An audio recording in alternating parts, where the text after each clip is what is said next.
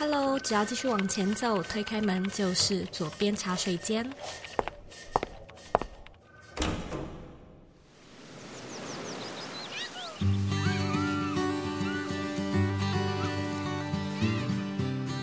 你现在在收听的是《左边茶水间》第两百五十集。你曾经有想过要创业做融资吗？你知道作为一位产品营运长需要什么样的软硬实力吗？在今天这一集的茶水间，我们很开心呢，能够第二次邀请到矽谷阿雅来与我们分享在美国矽谷这边创业的心路历程，让你听听看他是如何从一个点子到实际落地，开始用 AI 的技术来打造自己的商业模式，这之间的流程长什么样子？创业的过程中又发生了什么有趣的故事？郑雅慈，戏谷阿雅，过去呢是台湾苹果日报的记者，后来他到美国念书，并且呢在戏谷的脸书、eBay、Target、麦当劳带领软体产品管理还有行销团队。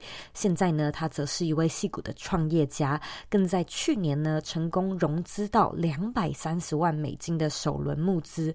我们除了呢会聊聊他这一路上的创业过程，也会访问他在戏谷啊创业究竟呢觉得有哪一些能力，哪一些实力是很重要的？美国创业家特别重视哪一些能力？那如果说呢，你对阿雅的故事感兴趣，也欢迎你呢回到茶水间第一百二十五集，收听关于阿雅过去在美国求学，还有在戏谷求职的精彩故事。准备好了吗？让我们一起来欢迎今天的来宾——戏谷阿雅。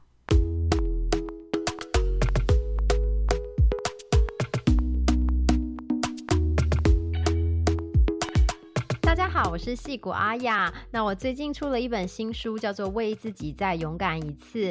跟上一本书《追不到梦想就创一个》比较不一样的一本书，其实是集结了我在过去 Facebook、eBay、Target 这些公司工作的时候学到的一些硬实力。就是第一本书很多是讲了说面试啊、履历啊怎么找到工作啊。那第二本书比较多是提到了现在找到了工作以后到公司怎么办，要怎么样升迁，怎么。向上管理。那先介绍一下自己，我在现在是一个戏骨的创业家。那我做的是一个男装租赁的平台，叫做 Taylor T A E L O R。那我们的概念呢，比较像是你家里的 Netflix，就是你每个月付了月费之后，我们的人工智慧还有穿搭师会帮你选八件衣服，还有裤子，然后呢，我们就会寄给你，你就可以穿几个礼拜，穿完之后呢，你可以不用洗，就寄回来再换下一个盒子。那如果你很喜欢呢，你也可以。就是买下来，那它是循环时尚，所以你买的是二手的衣服也更环保，然后也帮助这个社会。嗯、那我在创业之前呢，我主要是在矽矽谷的科技公司，像是我帮忙创建了 Facebook 的 Shopping，就是电商、脸书电商的部分，还有在 eBay 带领他们新兴市场的产品，然后也在 Target、麦当劳这些地方担任产品长，所以很期待今天跟大家分享，谢谢。哎，我们录上一集啊，其实那已经是嗯，整整两年前的事情了。那那时候我好像在问到你的理想生活吧，就可能是某一个最后一就最后一题，我就问说你未来有什么样的规划？你那时候就跟我讲说，哎，其实我是想要做这个呃租衣服 AI 的人工智慧的一个公司。可是那时候其实你就是提而已，也没有细讲，也没有深讲。可是。没想到你真的不是只是说说哎，你两年之后，我们现在回来就是有个 full circle 的感觉，你真的做了整个创业的过程啊，包含去 pitch、去融资，其实你也经常在你的粉段上面做分享，我也觉得这段历程 超级无敌精彩的，所以也想要请你就跟听众分享一下这段精彩的历程，是不是真的就从两年前你就开始策划了呢？哇，现在想起来，那可能 Zoe 的节目呢，是我第一次跟大家宣布这个想法，那个时候应该 应该只有想法而已，只是一个点子，什么都没有。嗯、我其实是为什么对这个男装租赁有有兴趣呢？其实是我几年前，大概五六年前，我开始必须要到做很多的公司的开会啊，或者是演讲啊。嗯、我其实经常有那种觉得我没有准备好的感觉，就是你想嘛，一个台湾来的女生，英文也不是像美国人这么好，又不是工程师，在科技公司带领产品团队，甚至工程师、设计师、产品经理、行销等等。那所以大家可能觉得我好像很有自信。其实我经常出去上班的时候，觉得哇，今天惨了，大家会不会觉得我很烂？所以我那时候呢，就有用了这个租衣服的服务，就是美国的 Rent the Runway 的服务。嗯、那我当时只是觉得，至少我有一件事情不用花脑袋想，因为已经要准备。嗯跟老板简报已经很害怕了，还没时间想今天要穿什么。那我只是觉得至少我看起来像样，然后又不用想。那我有开始用了这些服务之后，我还蛮喜欢这个租赁的概念，就是觉得不管怎么样，随时都准备好。嗯、可是我不喜欢它的地方是你。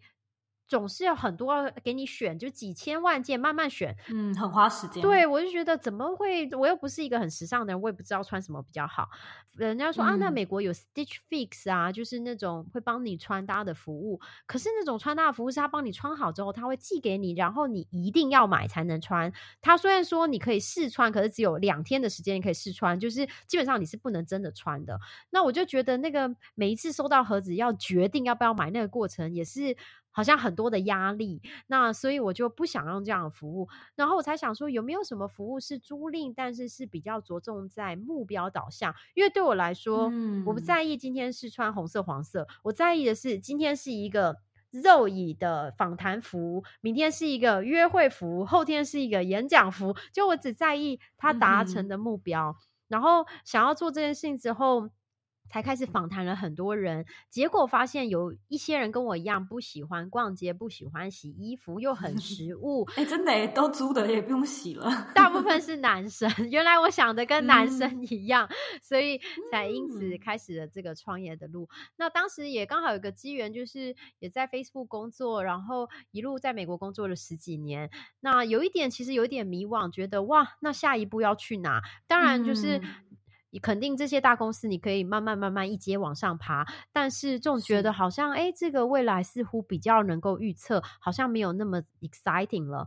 然后那个时候才生出了，那是否这个时候刚好很适合有这个点子，然后也有商业有伙伴。我刚好 MBA 的同学，我之前念芝加哥大学的 MBA 同学说，要不我们一起来做，也因此走上了创业的路。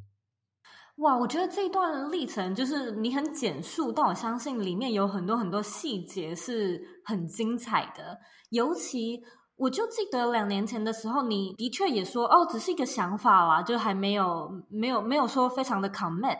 然后我那时候就是光只是听你的形容，我还以为是女装，就也没有想到会变成男装的，就是以男生为主这样子。呃我想要问问看，你在最一开始的时候，OK，好，就是这个点子开始比较落地，觉得好，我们真的来试吧。然后伙伴也找到了，你们的下一步开始是做什么呢？你们是先去整个做团队的建立吗？找人吗？还是你们先去融资，先去募资，就是 pitch 你们的 idea 呢？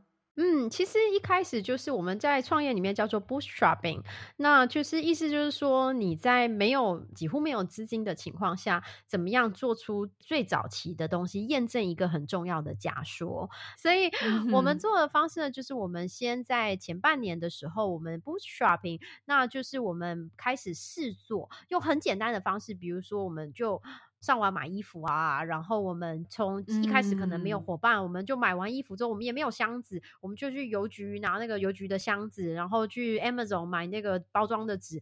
客人有来了之后，当然就是客人可能少少，那我们可能办活动宣传一下，然后可能有少少的客人，或者是请亲朋好友介绍，然后就开始来试营运。营运的过程中，其实就会学到很多东西，学了之后才知道那这个计划是什么。嗯、比如说，我们就学到了。哦，原来我们会最吸引的男生呢，很多是因为他们不想要想要穿什么，他们想要说我最好可以起床之后就可以直接出门，不用想要穿什么。嗯、然后所以他们很在意就，就哎，原来有人帮我穿搭。比如说，我们就学到了，哎，原我们也原来以为爱漂亮的男生也是我们的族群，后来发现我们的客人呢，其实都是不想花脑袋想时尚的人。他因为比如说他可能是工程师，嗯、但不想一直穿一样的东西。他可能是单身的人，想去约约会，但是不知道怎么打扮。他可能是业务，他可能是老师，可能是像我们的很多客人是 real estate agent，就是房仲业者，嗯、或者是呃 consultant 这些管理顾问。他会跟别人开会，但是他不想去想这件事情。也因此，我们就比如说，这就会影响我们决定要买什么货啊，决定要跟什么品牌合作啊，决定怎么样做行销啊。还有比如说，我们一开始想说，哎，衣服品牌应该。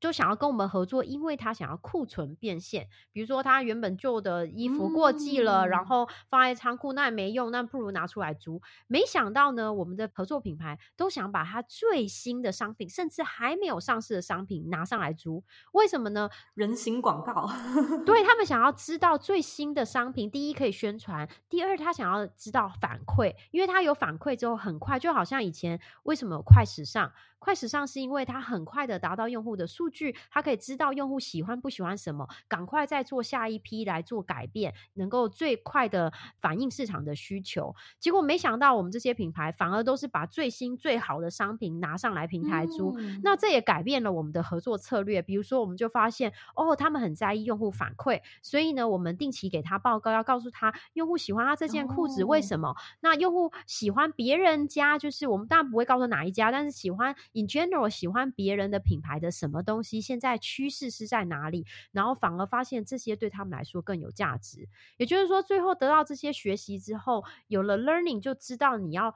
花钱做什么事情？比如说，用户说啊，我觉得我们应该要可能有更多的衣服选择，嗯、那我们就知道，我们拿了钱之后，我们要请一个业务去跟这个衣服品牌做合作。我们客人可能说，哦，我觉得以后如果有一个 app 也挺好，更多的功能也更好。嗯、我希望能够立刻做购买，然后还有购买完之后有跟我做推荐，有什么什么功能。那我们就知道啊，我们拿了钱之后要来请 AI 的工程师，要来请哪里的工程师，我们就。就知道这些钱要拿来做什么，所以有了这些之后，我们再去募资的时候，嗯，就更有方向，更有效率。对，我们的投资人，我们只谈了半个小时，他就投资了超过一百万美金。嗯、他就说：“因为我觉得你们虽然客人不是很多，但是你们已经学到了很多。你们那时候是在什么样的一个前情提要之下想到可以用 AI 来做这件事情啊？”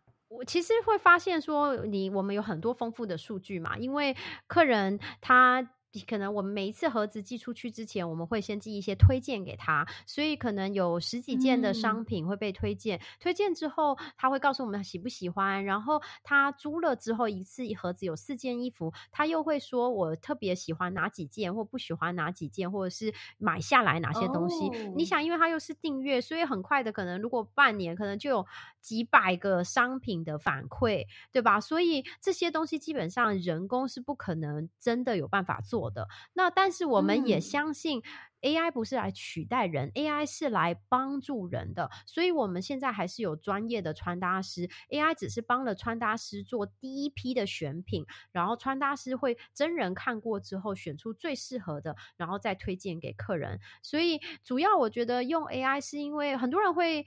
有时候会是工程师出生的人，大家就会想说：“我有这个很酷的科技，要怎么用？”可是我们的想法比较是：我们有什么问题想要被解决，要被解决，那有很多方法。其中一个方法是用科技，比如说以这个例子，就是可以帮助穿搭师更有效率的选到适合的商品。嗯，嗯其实你在你的这本书《为自己再勇敢一次》里面也写到很多，就是你拿了很多是从那个 Taylor 过来的案例嘛。然后你就是在里面解释说，哦，像是我们公司当初在创业的时候呢，遇到这件事情是怎么解决的。所以我其实，在看的时候，真的是有一种我跟着你一起走过创业那条路的感觉。有哈？有没有感觉一起哭跟一起？对，就是其实真的是很多辛酸血泪。真的是要推荐大家这本书。我不是因为现在在访问作者，所以我很客套的讲。我相信呢，如果我真的很喜欢某一本书，听众是听得出来的。我是真的蛮喜欢，就是可以看了是真的，就像我刚才说的，很过瘾。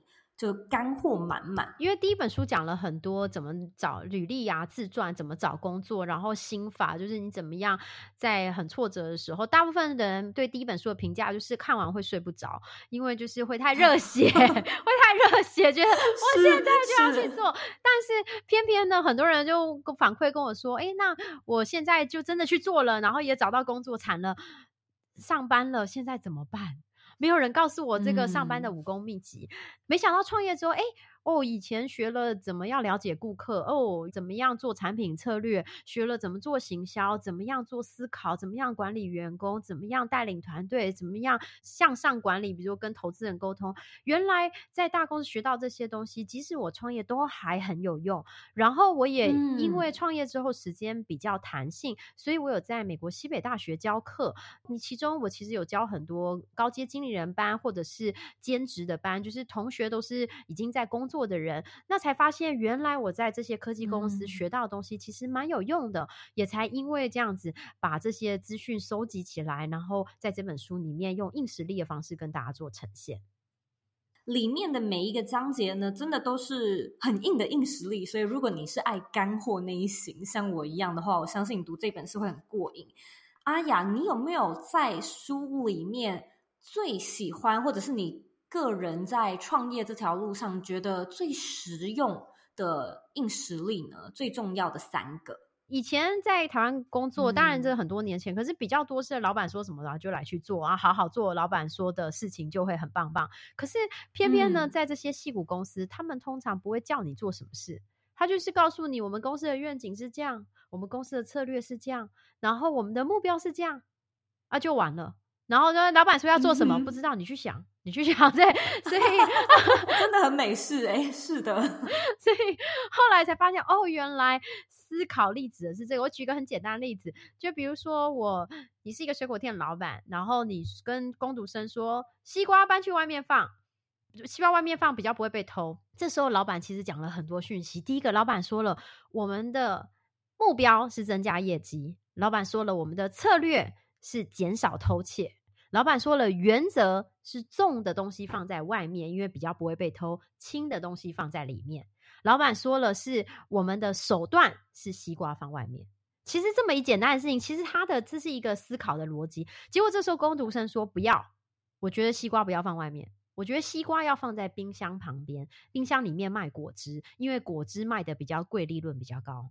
这个时候工读生传达的讯息是。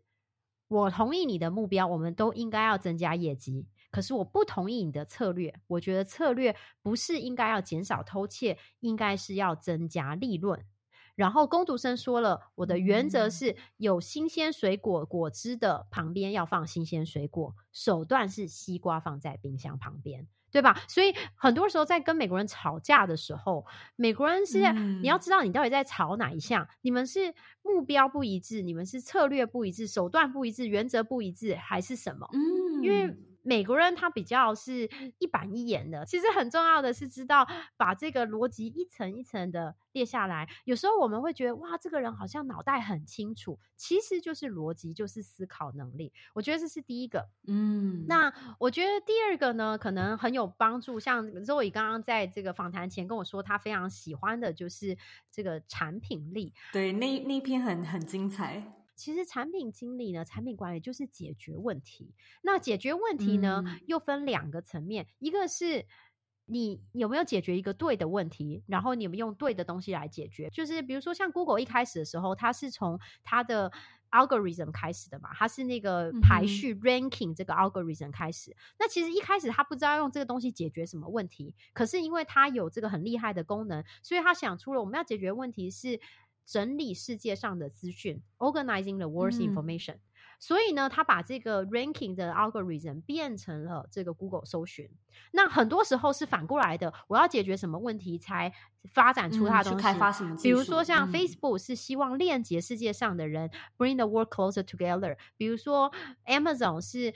让你可以很快的买到品质 OK 的东西，用品质哦就 OK 的价钱，而且很快的收到。比如说 YouTube 是可以让你每个人都分享影片，而且可以找到观众。所以其实最终这些很厉害的品牌，它其实就是解决一个一句话可以讲清楚的问题。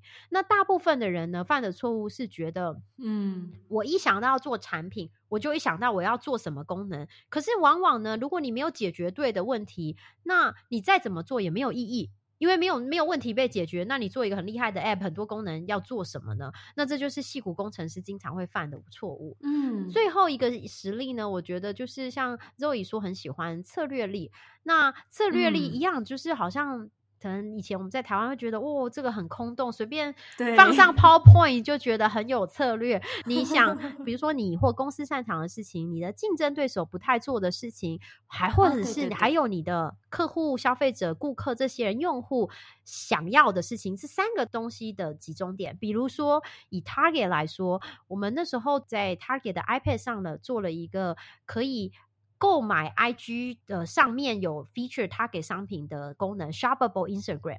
那当年呢，其实 Instagram 是没有购物功能的。嗯、可是我们觉得很多人在 IG 上分享，嗯、要不我们他如果打开 Target 的 app，看到 IG 上面有 Target 的商品，然后就直接购买。那为什么会产出这个产品呢？其实是因为策略，我们发现我们做的策略是启发 inspiration。为什么呢？就是因为很多时候你去 Target、嗯。你想说哦，只要我不用购物车，我只是进来买个蛋就要走了，牛奶跟蛋。结果一逛半个小时，二十八件商品在篮子里还在逛，所以呢，其实它也很容易 很好逛，很容易启发你。买一些你本来不想买的东西，他、嗯、给的 强项是启发，他给的用户是妈妈想要杀时间，然后他给的竞争对手像是 eBay、嗯、是什么都卖什么都不奇怪，Amazon 是送货很快，然后 Walmart 是比较便宜，嗯、他们三个最强项都不是 inspiration，都不是启发，因此我们就有了这个启发的策略，嗯、最后做了这个 shoppable Instagram 的功能。所以其实策略力这么简单，你就想到三个圈圈里面的中间其实就是一个。的策略。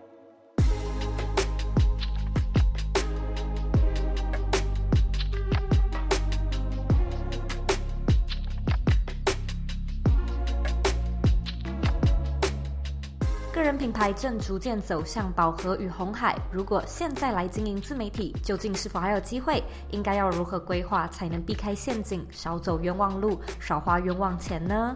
你需要的是精准的成长攻略。更简单的来说，你需要的是一张教你如何从零打造具有变现能力的个人品牌地图。邀请你呢一起来参加我们的线上免费课程。因为呢，想要设计一个成功且有稳健 revenue model 的自媒体，其实有几个很重要的关键指标是一定得达到的。那在这堂免费课程中呢，你将会获得一套经过数百人验证过的品牌规划法，通过建立正确的逻辑并遵循 roadmap 的步骤顺序，你就能够建立出具有变现能力的个人品牌喽。想要报名免费课程，请直接在网址上输入 zoeyk 点 c o 斜线 b y l m i n i，或者呢回到 podcast 资讯栏里就可以找到相关的连接。让我们一起学习品牌规划的正确逻辑，找到更适合你的成长策略。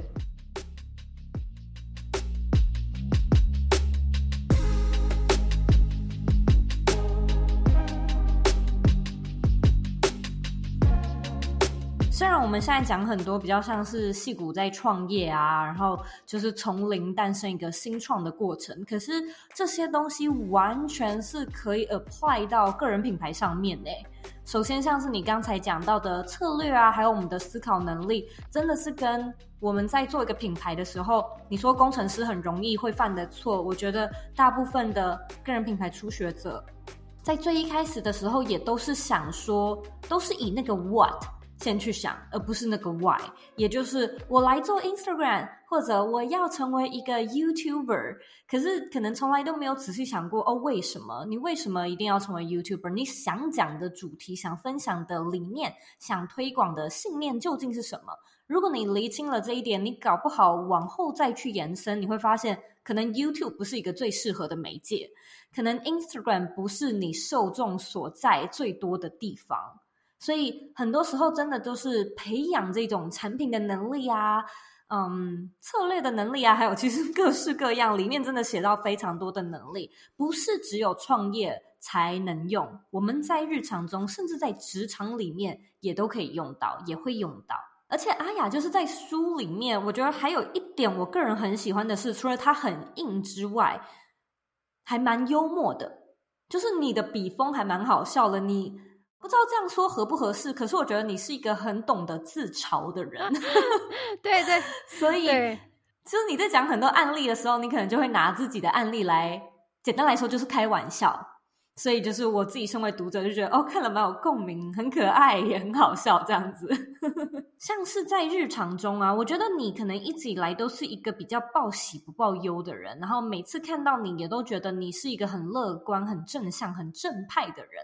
可是日常这种柴米油盐酱醋茶，我觉得你还是会有低潮吧，尤其现在自己做新创，压力又这么大。你平常会怎么样去面对跟调节这种可能没有动力啊，或者是心情比较低落的时刻呢？嗯，就是抱着猫啊，多吸它两下，有效。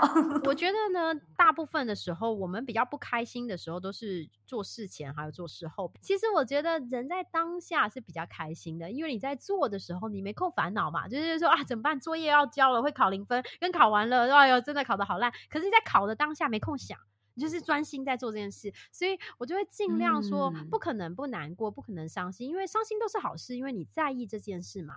那赶快来做，因为做了之后你就忙了，你就没空想这些事情。这是通常是比较是我的方式，或者是呢，我觉得还是经常会有，但是我尽量不要一直告诉自己说我应该要做什么。我们经常会跟自己说啊，我应该要。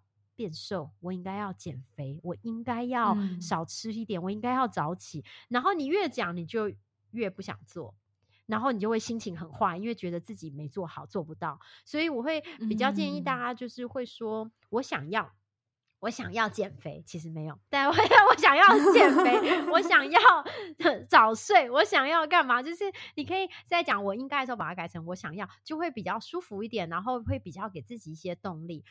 人其实就是需要时间来消化这些情绪的，没有什么哦。我因为练习了，嗯、所以之后我跟别人分手就再也不会伤心了啊，就没这回事嘛。就是。不是很多时候就不是你练习就会好的，嗯，那是是是，所以我觉得也不要给自己太大的压力，觉得哦，我就是现在心情不好怎么办？我一定要好好情绪管理，怎么样啊？不高兴就不高兴嘛，那你就让他过了就好了。你知道他就是需要这一些时间了，那你赶快找到你觉得你下一个目标，嗯、然后把精神做专注在那里。嗯，哎，我觉得这一段分享其实我很有感，尤其是我觉得现代的生活。尤其可能工作啊、职场各式各样的压力，很想要把我们都形塑成那种啊，好像就是非常坚强的一种形象跟性格。可是其实真的像你说的一样，不是说哦越来越不会难过，所以这样就等于很厉害，然后这样子就值得学习，而是我们能不能够在每一次的低潮去正视，就是 acknowledge。然后 acknowledge 完之后，陪伴一下啊，相处一下啊，休息一下啊，我们就也不用太纠结。可是真的是不要做到那种哦，我完全不会伤心，我完全不会难过，这个大概也没有那么现实。刚才阿雅你也有提到，就是自己现在有在西北大学教课嘛，美国这边的西北大学。然后如果没有记错的话，好像你这本书的后面也有分享到一段小故事，是说这个机会是还蛮因缘际会下而得到的一个教课的机会。当然，我觉得这个是你很谦虚的美德啦。从两年前跟你聊第一次到现在，你的风格完全没变。就是你的整个人的给我的感觉完全没有变，你一直是一个很积极而且很主动，会去争取自己想要什么、想做什么的人，就这个性格一直都没变。所以我也想要问问看，就是你自己在这一段历程的过程中，虽然你可能会觉得哦，这是因缘际会的一些巧合跟机会，但我相信你还是会有一些算是说蛮有趣的行动。而去促成这件事情的诞生，也可不可以聊聊这一段呢？我一直都做的事情是，我觉得学校对我影响我很大，因为从一个台湾的小小的记者，因为学校帮我开了这扇门之后，有机会来到美国工作，然后最后做了产品经理，做产品长，然后科技公司，甚至创业，所以我一直都很愿意回学校帮助学生，但所以我经常回学校去演讲，然后经常义务帮学生找一些机会，嗯、经常招待他们，比如说到了 Facebook 就叫他们来吃免费午餐啊什么之类的。那在创业开始之后呢，因为时间比较有弹性，然后有一天学校老师请我去参加一个老师的告别式，他是一个线上告别式，他是一个非常美国非常厉害，他是创立整合行销传播的老师。那我去的时候呢，也没想那么多，我就是看到。刚好有机会见到其他老师，那其他老师就说：“你现在在做什么啊？”然后啦啦啦，后来就说：“诶，这个老师离开了。我之前有一堂课是跟这个过世的老师一起教的，所以我现在需要有一个人来跟我一起教。”他也没有立刻问我要不要教这件事，反而是另外一个老师呢说：“你要不要先来课堂？你要不要来我课堂上演讲？”然后我就去了他课堂上演讲，嗯、结果这个。另外，这个系主任就是有跟过世老师一起教课。这个系主任就说：“哎，我听说你你很多年都一直来演讲，然后最近这一堂的演讲，我又听说你讲的特别好。那你是不是愿意有兴趣跟我来教这一堂课？”那他一开始也只是想说：“哎、嗯，那暂时吧，反正等到直到我们找到老师为止。而且现在当时是疫情嘛，嗯、那本来那是一堂正式的课，core 的课，也就是说必须是每个学生都要教。那当然是在芝加哥的课，可是刚好疫情，所以。”他就说线上的老师也没关系，嗯、然后我就因此误打误撞开始了教这一堂课，结果没想到教了一堂课之后，学校反应学生反应很好，所以就从一堂课变成两堂课，从。本来只教行销学院，变成教了新闻学院，然后加上了商学院的理工学院，然后法律学院，甚至我都没有想过我有机会这辈子教法律系的学生，嗯、就真的教了法律系的学生。嗯、然后现在也一些课程是这个高阶经理人专班的课程，我昨天刚结束一门课，所以嗯，给大家的启发，我想就是说保持联系。然后，如果你有想做什么事情，嗯、不要在意，就是先免费帮别人做这件事情。我觉得台湾的读者呢，嗯、常常会很在意钱。我当然知道在意钱，嗯、可是你当你很在意钱的时候，其实就赚不到钱。比如说，如果我第一个老师请我去课堂上代课一堂课的时候，我说：“哦，我现在外面这个演讲都是上千块美金，所以我一定要这样我才能去。”那我就没有机会。有这个正式课程的这个机会，嗯、对吧？所以你如果想做什么事，嗯、你就先去免费帮别人做，你也不要在意说对方会不会回馈你，对方会不会给你有机会。你展现自己的实力，人家就会要你了。所以不要害怕去尝试动手做一些事情，义务做一些事情，他终究回报会回来的。嗯，而且我觉得这个你就是一个活生生很典型的例子，是我一直都觉得你很愿意做。不知道讲白宫会不会有点无理，但是你真的做很多很多事，这些事情就是在你的生命里面慢慢的堆叠而形塑出机会。因此，我自己想到一个我自己很好奇的问题哦，我觉得你是一个很热心也很热情的人，好像真的做了很多事情。你平常到底哪来这么多时间？就是有的时候，我觉得是那种可能其他人会请你帮什么忙，那因为你也很热心，你基本上好像都会帮。但是你自己又有这么多事业，其实你还有个人品牌，然后也有出书，好多东西要经营哦。你是怎么样去 maintain 你的 day to day 呢？时间管理上面呢，很多人问我这个问题。第一，首先是有点，我其实也蛮累的，就是实时这个，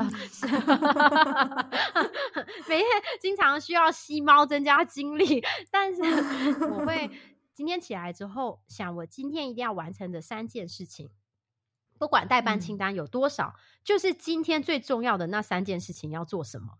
那我也不会从那三件事情做起，嗯、我就会 freestyle，想先做一下吸猫，然后再吸 地，然后 然后跟 Zoe 聊天，然后再来做，也没有一定怎么样，但是我就是尽量告诉自己说，今天这三件重要的事情一定要记得做。嗯、那其实就是回到有点像产品管理，产品呢，你要开发功能，其实永远做不完。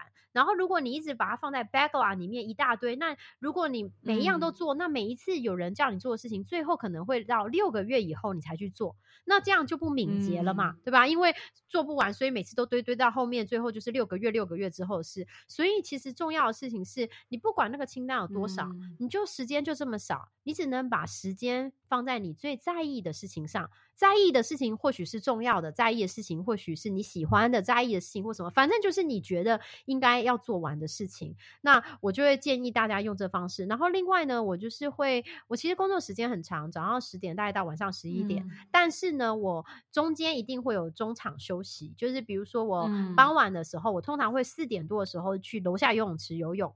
就只有十五分钟、十分钟，很短的时间。可是我游泳回来之后洗个澡，我就突然就精神又好了，我又有精神可以做我的下半场的工作。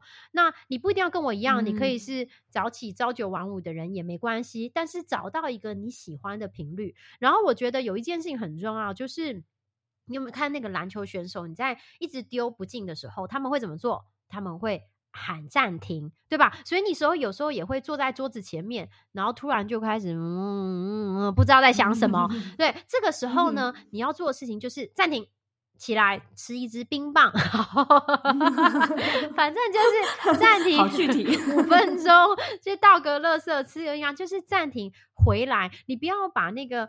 一直在状况外，一直延续下去。一样的，如果你晚上睡觉睡不着，失眠，你就起来，不要在那里翻来翻去没有用的，你就起来转换一下，起来打打扫啊，擦擦桌子，吸吸猫啊，摸一下猫，然后就可以再回去。所以我觉得这几个都是我自己比较常用的时间管理法。嗯，阿雅，我这里想要问你一个不在访纲上面的问题，就是在你追梦，在你逐梦的这条路上。不断助你一臂之力的一个你的特质，一个你的心态，或者一个你的信念，你觉得那个是什么呢？嗯，我觉得我的超能力有两项，一个是 connector。就是我，我其实是一个非常鸡婆的人，嗯、然后我又非常喜欢交朋友。就是我，我对于人这件事情，嗯、就是为什么记者出身嘛？记者就是喜欢跟别人讲话啊，喜欢认识新的人啊，然后喜欢知道别人的事情啊，然后我又加上热心这两件事，所以我很会把大家链接在一起。那我觉得我第二个超能力呢？嗯应该是就是这个宫美天啊，这个我常常就是觉得我就不相信你说的，我就是觉得很想要试一下，规则就是要被打破的。对的，对的。所以，但是我想每个人都不同的超能力，找到你的超能力往那边发挥就是。是，今天呢非常感谢阿雅这么精彩的分享。现在呢，我一样要来问 我们最后一个问题：你认为的理想生活是什么呢？几个月前我去了芝加哥，然后在学校读书的时候十几年前，然后回到芝加哥的时候已经过了十几年后，然后走在密西根大道，就是旁边都是这些名牌包包店，然后那时候我就很感慨的跟我男朋友说：“哎，我十几年前在这边读书的时候觉得。”买不起这些东西，希望有一天成功了，回到这里，然后可以买得起这些东西。我现在又走在这条路上，我还是觉得自己买不起这些东西。我觉得我好穷，好像白过了十几年。我男朋友就问我说：“那如果你现在有这个有钱，你会去买这个名牌包吗？”嗯，好像不会。他说：“那你的手机跟名牌包比起来，哪一个比较贵？”嗯，手机比较贵。他说：“对啦，所以穷是因为你得不到你想得到的东西，可是你想得到的东西你有得到了，所以你很富有。所以我想，我的理想生活是你想要得到的东西，你现在拥有，我觉得这就是你的理想生活。”非常感谢阿雅今天就是在百忙之中还特别抽空来跟我们做这么精彩的分享。如果说呢，听众对于阿雅的新书《为自己再勇敢一次》感兴趣的话呢，就是我们回到这一集的原文里面，或者在博客来，在各大书店应该都找得到。如果是在美国的朋友想要自己改造一下，使用男装租赁平台的话，可以用折扣码 ZOE Z O E Y，然后可以得到前两个月七折，然后我们可以。可以在 Taylor 打 Style T A E L O R 打 S T Y L E 做兑换，然后希望有机会可以帮助大家实现自己的梦想。这个我会非常感兴趣，也许期待你未来不知道会不会出女装的版本，我就敬请期待。除了这个之外，你未来还有没有什么样的规划，想要在这边也趁这个机会跟大家分享呢？嗯，我们的新创 Taylor 现在在扩张中，因为我们在前几个月募资了台币七千万元，所以呢，我们现在正在大举的招募。所以，如果你是在台湾的朋友，嗯、我们有招募软体工程师、网站设计师、UX UI 设计师，也有做行销的创意的设计师，然后另外有招募这个业务助理。那在美国的话，在戏谷这边，我们有招募穿搭师以及时装采购，然后也有招募资深的行销经历。所以，如果你有这方面的经验，然后不要客气，可以 email 我 hi at taylor 打 ai，h i at t a e l o r 点 a i。谢谢阿雅，我今天跟你聊得非常的开心。如果你下一次有来芝加哥的话，可以联系我。我算是离芝加哥比较近，不然的话，我下一次回加州也希望可以跟你见到面，一起吃个饭。好，谢谢大家。然后也要跟大家推荐这个 Zoe 的书《工作必须有钱、有爱、有意义》，就是看完了之后，你就会可以实践你的理想生活，这样子。谢谢。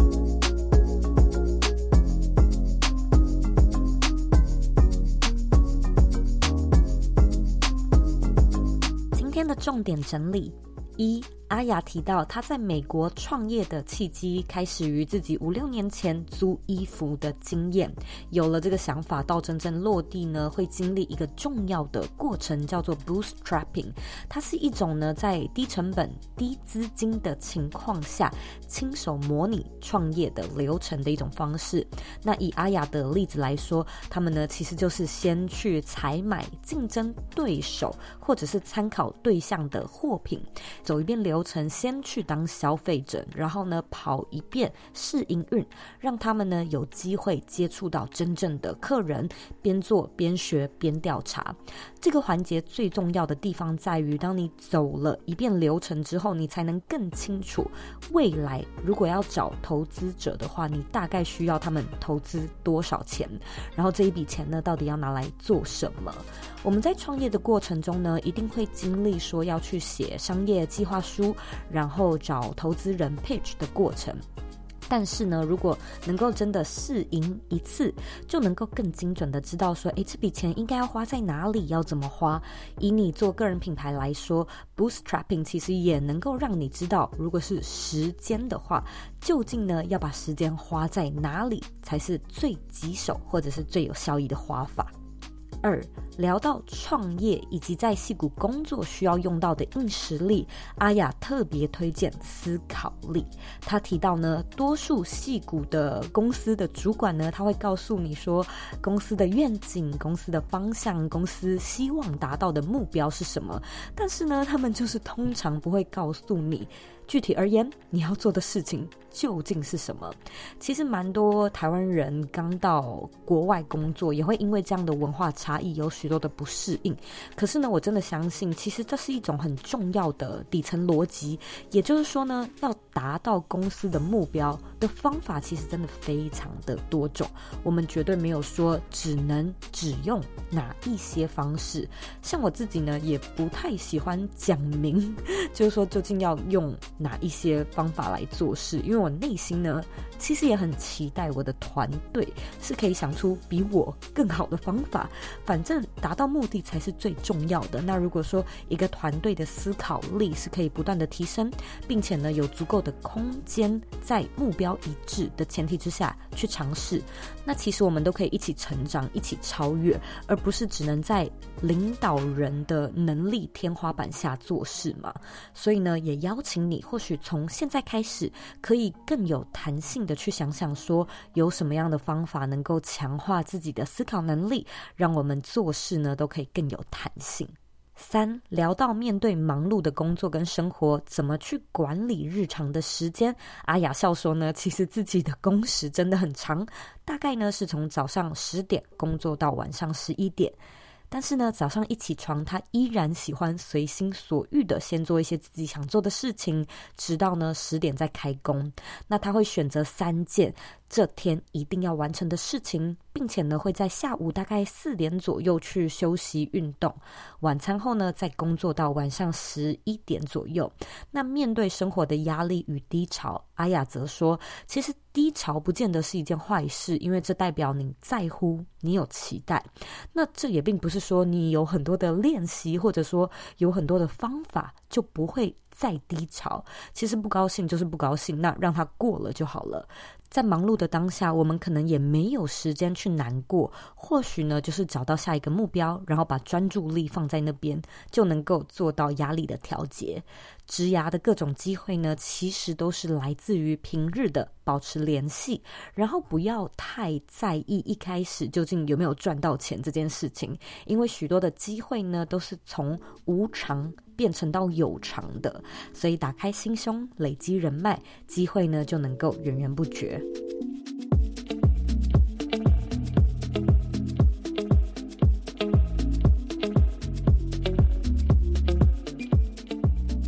非常感谢你今天的收听。其实呢，我真的很佩服阿雅，因为我觉得每一次跟她聊天，都会觉得这个人好豁达、好励志。每次跟她聊完呢，也都觉得哦，很疗愈、很充电。今天这一集真的是一个蛮有趣的 full circle，就是我在录的时候呢，才发现今天是两百五十集，然后刚好我上一次录它的时候呢，就是一百二十五集，真的是整整。就是 double 了一倍，所以希望呢，你今天跟我听完一样是非常有收获的。如果说呢，你有什么样的想法，或者有想要我找的来宾，也欢迎你呢到我的 IG 上面，在我的精选动态上找到一个动态叫做许愿池，你可以在上面呢留下你想要听的主题，或者呢你希望我邀请的来宾。现在呢，我要来阅读我们今天的听众留言。今天的听众 ID 是 Johnny 一一四四，他在两年前留说：“加油，Zoe！” 他给了五颗星。我之前都在谷歌播客听你的音频，差不多全都听完了，发现对我帮助蛮大的说，加油喽！非常谢谢张宇的留言。如果呢你不是在 Apple Podcast 上面呃收听这个节目的话呢，我也希望你可以告诉我你在哪里收听。